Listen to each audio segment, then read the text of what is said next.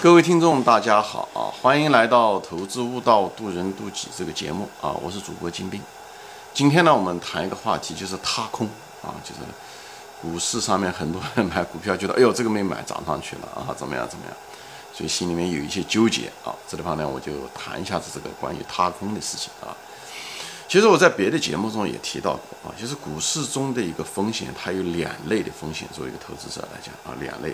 第一个呢，就是你损失掉了你的本金，就是你永久性的损失，就是你的亏了钱，而且是永久性的亏的，再也不回来了。这跟波动，嗯，不一样啊。波动是股价跌下来了，从一百块钱跌到五十块钱以后，它还会涨回来，那个这个不算是损失本金啊。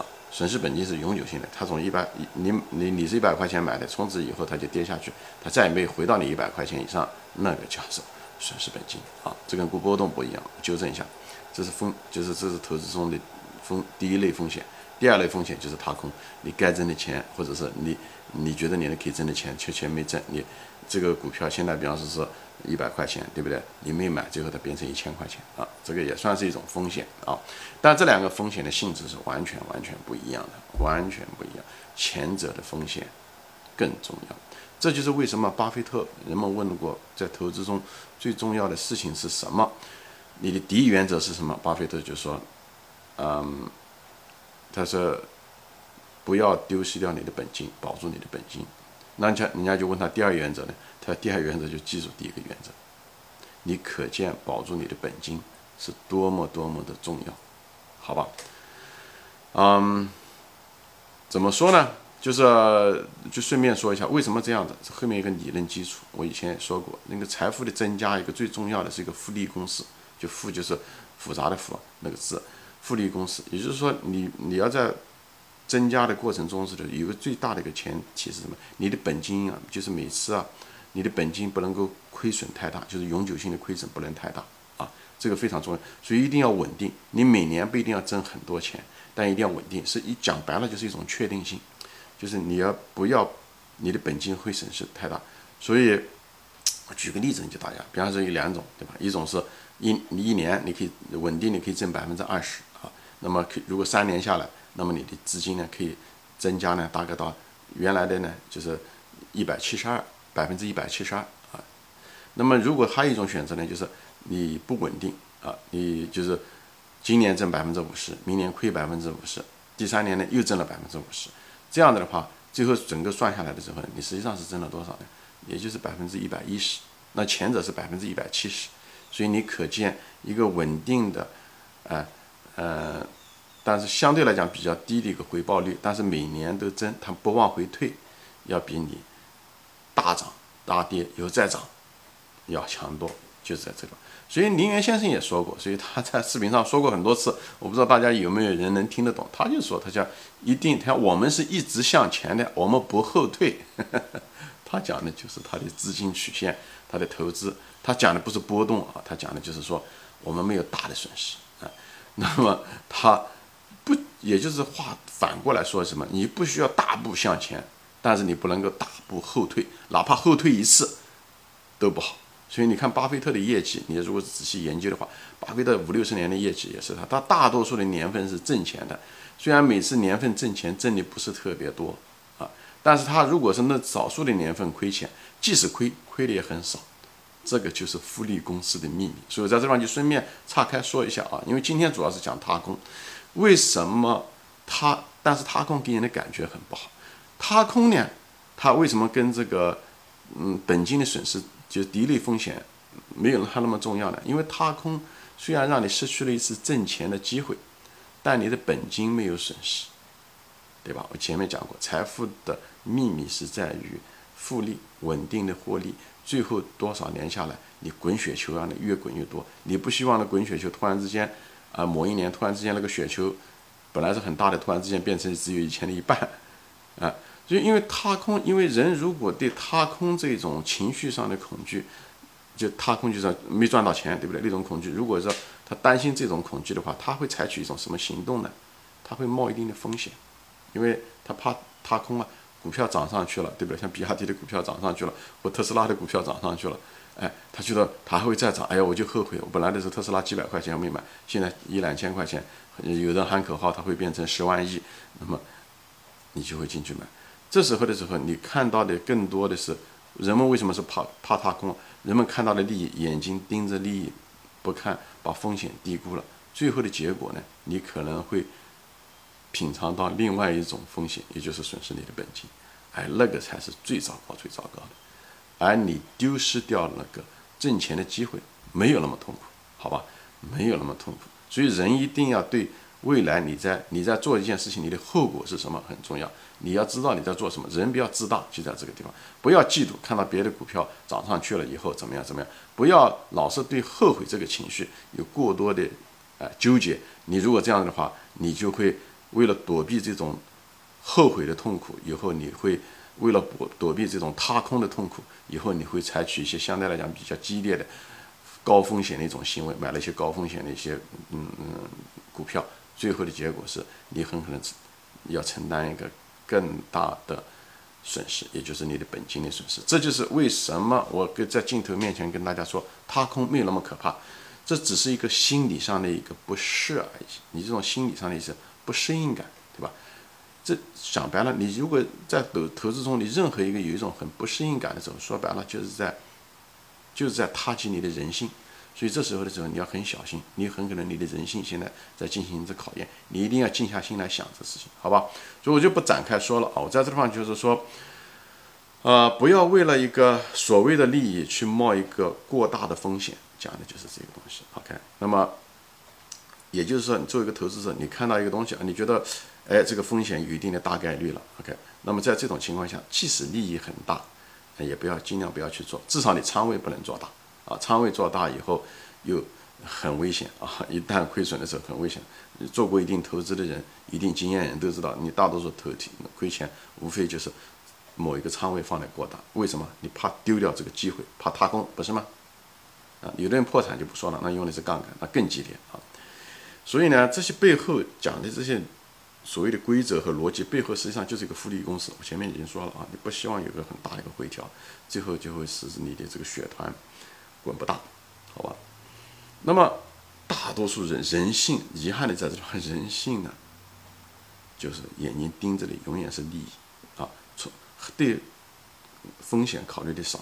只要他那个风险那种损失没有发生，他总有一种侥幸心理，觉得不会。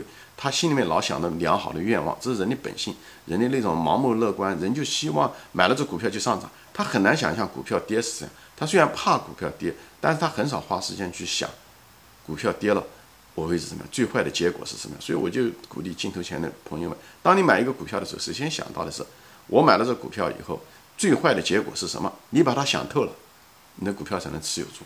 否则到了时候肯定不行。你不能因为你希望挣钱，所以呢，人就是人性就这样。当人性希望挣钱的时候，他就不想考最坏，不想想最坏的结果。他潜意识中就认为不应该发生，但是他 该不该发生这个事情，跟你潜意识中或者你的愿望没有半毛钱关系。所以大家要理性，投资中理性讲的就是东西。所以不要被你的不要让，就是不要让那个良好的愿望遮住了你这个理性的眼睛。啊，这属于投资中讲理性，讲的就是东西啊，就像下棋一样的，对不对？下棋的时候，一个喜欢老是喜欢攻击别人，别啊，总是想把别人杀死的那种人，这时候的时候，他往往他没有花足够的时间来考虑自己，哎，自己去攻击别人的时候，自己会不会暴露出来一些风险？他想的少，所以说往往这种人呢，输的原因就在这地方。其实股市这种投资也是这样，你眼睛如果老是睁盯着未来的利润啊，不要踏空，能够挣钱。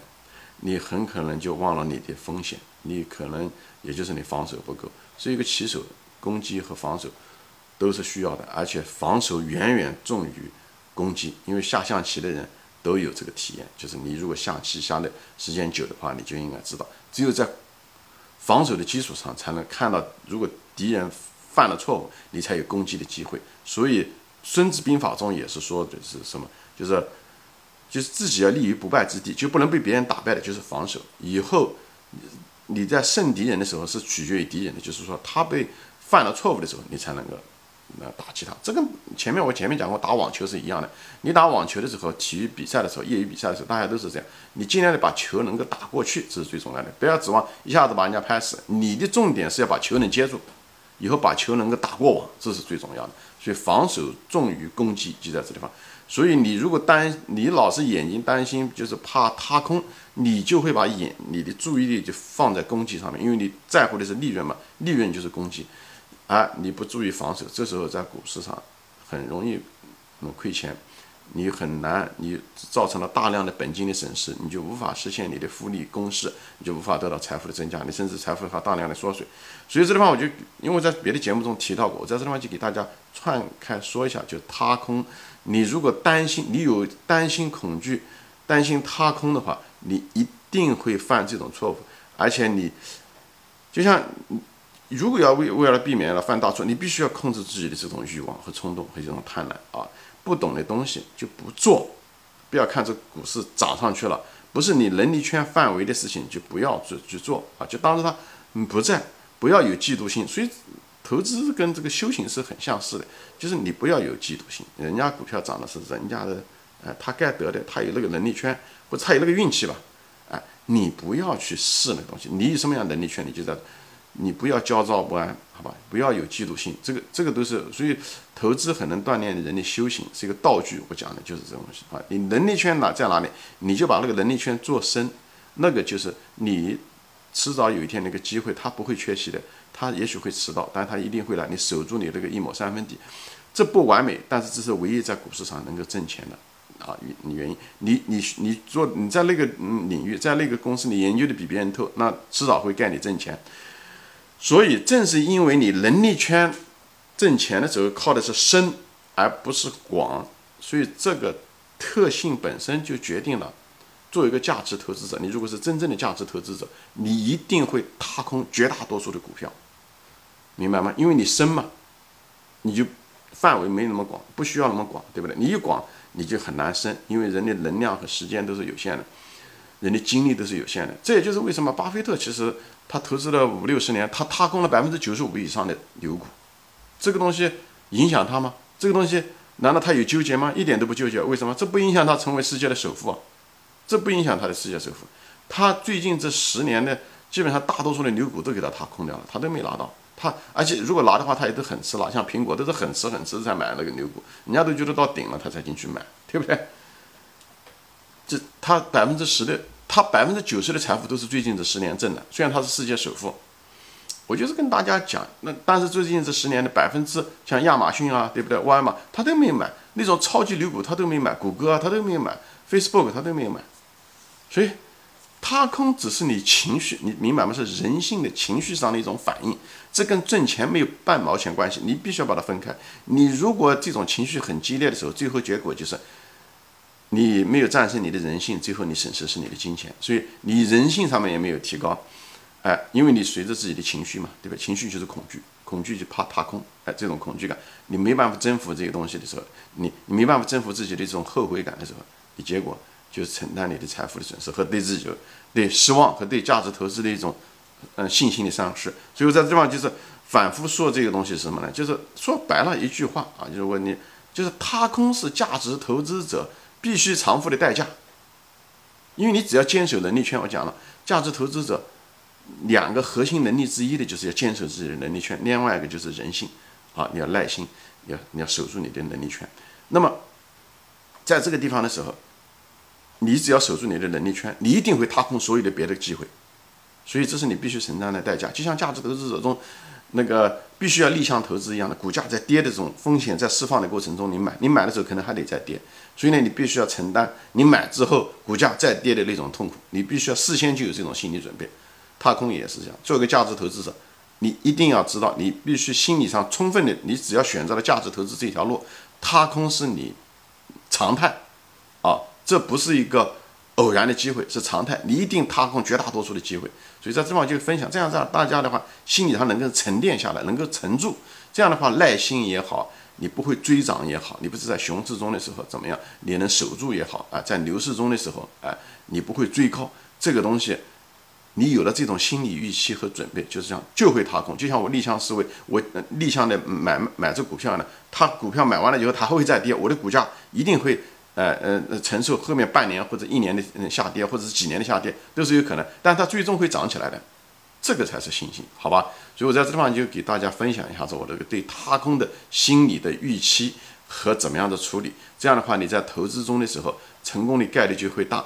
所以人家讲嘛，股市这个博弈就是你敢想别人不敢想的东西，就是这个。你敢做别人不敢做的东西，那么别人怕踏空，你不怕踏空，你在心理上就占了一个心理上的高低。你在博弈上的时候，你成功的概率就大，好吧？行。今天就说到这里啊，谢谢大家收听，我们下次再见，欢迎转发。